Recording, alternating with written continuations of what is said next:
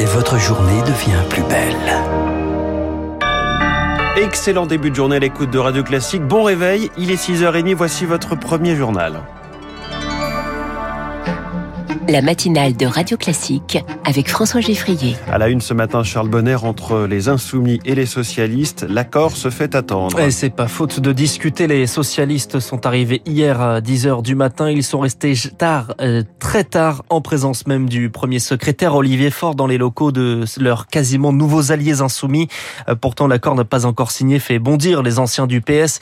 Une pétition est lancée, plus d'un millier de signataires parmi lesquels François Calfon du Bureau national du parti il reproche à la direction de ne pas avoir consulté les militants ni même les cadres avant d'engager la discussion.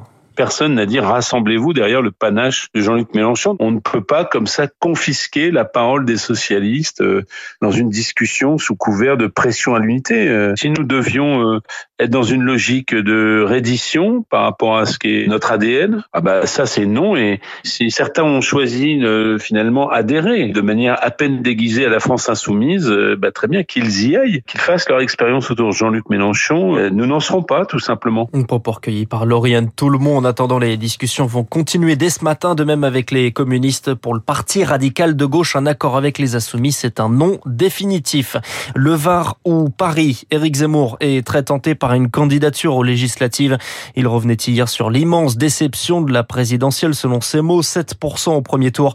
Pour Éric Zemmour, une explication, c'est Poutine. Des policiers étaient rassemblés dans une quarantaine de villes hier. mouvement de soutien à leurs collègues mis en examen pour homicide volontaire, auteur des coups de feu qui ont tué deux personnes le 24 avril au soir après un refus de contrôle sur le pont Neuf à Paris. Qualification qui met de côté l'idée de légitime défense. Les syndicats de police réclament donc une juridiction spécialisée pour juger les forces de l'ordre quand elles font usage de leurs armes.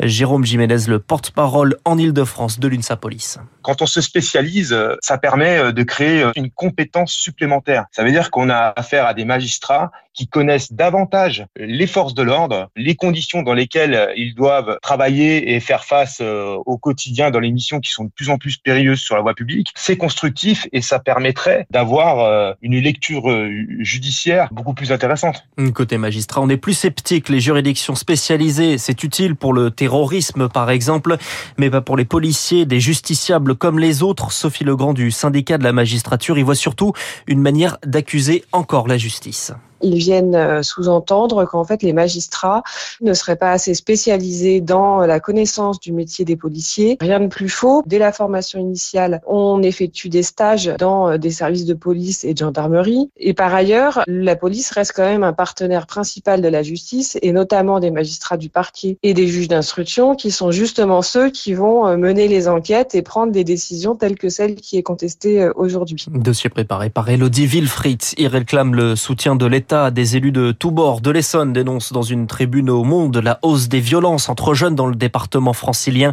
Un quart des rixes en France ont lieu dans l'Essonne. Le président du département, François Durovray, veut donc plus d'enseignants, plus de policiers et plus de juges. Radio Classique, il est 6h33. L'Europe acte son refus de payer le gaz russe en roubles. Une conclusion attendue de la réunion hier des ministres européens de l'énergie. De nouvelles sanctions sont attendues, notamment l'exclusion d'autres banques russes du système SWIFT. Aux États-Unis, on prépare la livraison d'armes lourdes. Joe Biden visite d'ailleurs aujourd'hui une usine de lance-missiles anti-chars dans l'Alabama.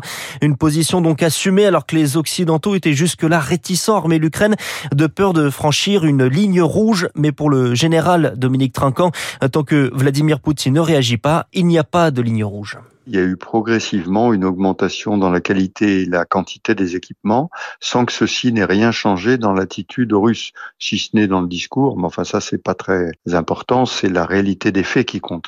Donc euh, aujourd'hui, on a l'impression qu'on fournit à peu près tous les armements possibles pour l'Ukraine, sans que la Russie ne puisse réagir effectivement.